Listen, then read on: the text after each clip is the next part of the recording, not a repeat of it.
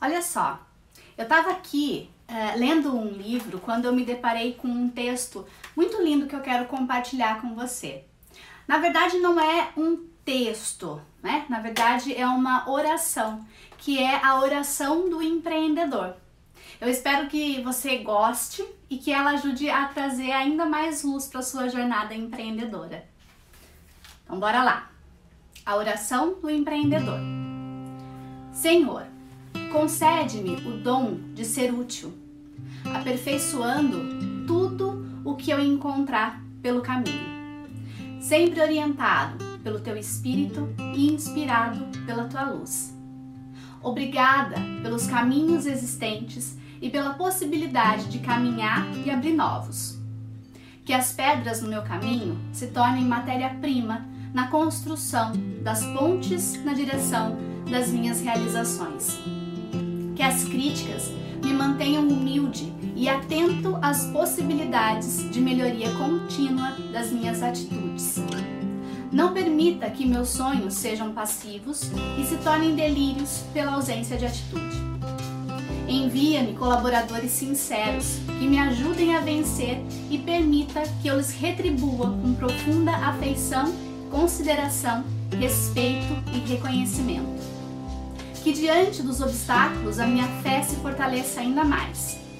Permita que eu encontre as forças e os recursos necessários para sempre transformar as dificuldades em oportunidades. Livra-me do egoísmo da arrogância e da ganância. Auxilia-me a perseverar com garra e determinação por caminhos justos e éticos.